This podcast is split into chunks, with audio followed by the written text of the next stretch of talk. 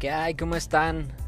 Como ya saben, mi nombre es Mauro de León y hoy vengo emocionado porque me hicieron una pregunta hace rato eh, y un cliente me, me preguntó, oiga Lick, ¿y realmente es posible que me embarguen el sueldo por una deuda?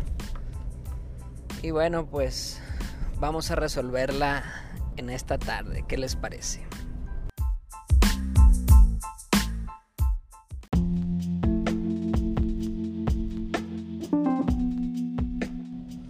Pues bueno, comencemos desde el principio. Ya adquirí una deuda.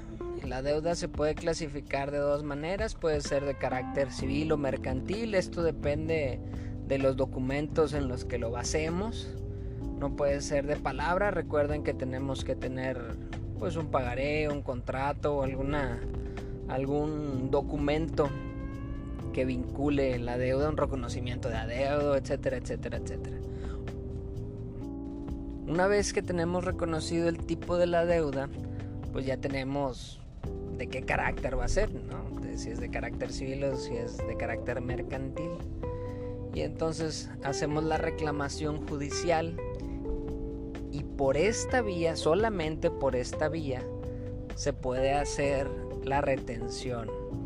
Lo que marca la jurisprudencia, lo que dicta la corte, es que tu patrón puede hacer una retención sobre un porcentaje marcando como máximo el 30% de tu salario para cumplir con esta deuda. Pero vuelvo a lo mismo.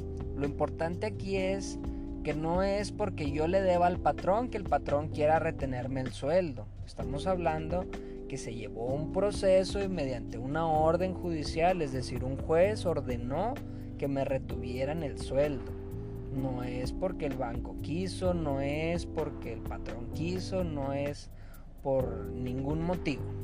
Simplemente es por una orden judicial, porque también hace algunas semanas me, me contactó un cliente y me decía que él tenía una deuda con el banco y él estaba recibiendo por ahí una pensión, entonces le habían retenido la pensión por una deuda que tenía con el banco y que le estaban mencionando que pues estaban llevando un proceso judicial y por medio del proceso fue que le retuvieron la pensión hasta que liquidara la deuda. Pero pues mencionaba aprovechándose, me imagino yo, de la ignorancia de la señora o del señor, que se estaba llevando un juicio, pero dentro del escrito, como una notificación que le llevaron, decía que había una carpeta en un juzgado en Monterrey, pero no mencionaba qué juzgado ni qué materia, inclusive las carpetas son como, vaya, son penales, una carpeta es, es una carpeta de investigación y es penal. En cuanto a lo civil o lo mercantil se le llama expedientes. Es un expediente judicial, entonces había algunos términos que, no que no cuadraban ahí, habían algunas cosas que no, no realmente no daba veracidad a lo que estaba diciendo. Entonces, pues de alguna manera el banco se estaba aprovechando. No quiero mencionar ningún banco para no quemar a nadie, pero pues realmente era una cobranza a la mala y se podía denunciar y se podían hacer ahí algunas situaciones, pero bueno, eso es harina de otro costal. Aquí el punto es resolver la pregunta más importante. ¿Se puede o no se puede embargar un sueldo? La respuesta es sí. tenemos como tope hasta el 30% del salario integral, es decir, de todas las percepciones, y solamente es por la vía judicial.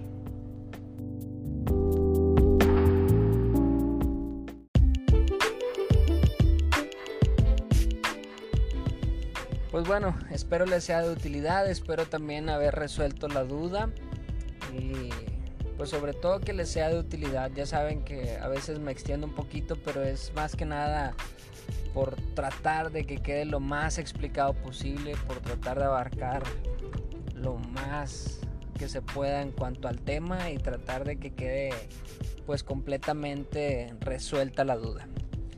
Ya saben, soy Mauro de León. Saludos y éxito.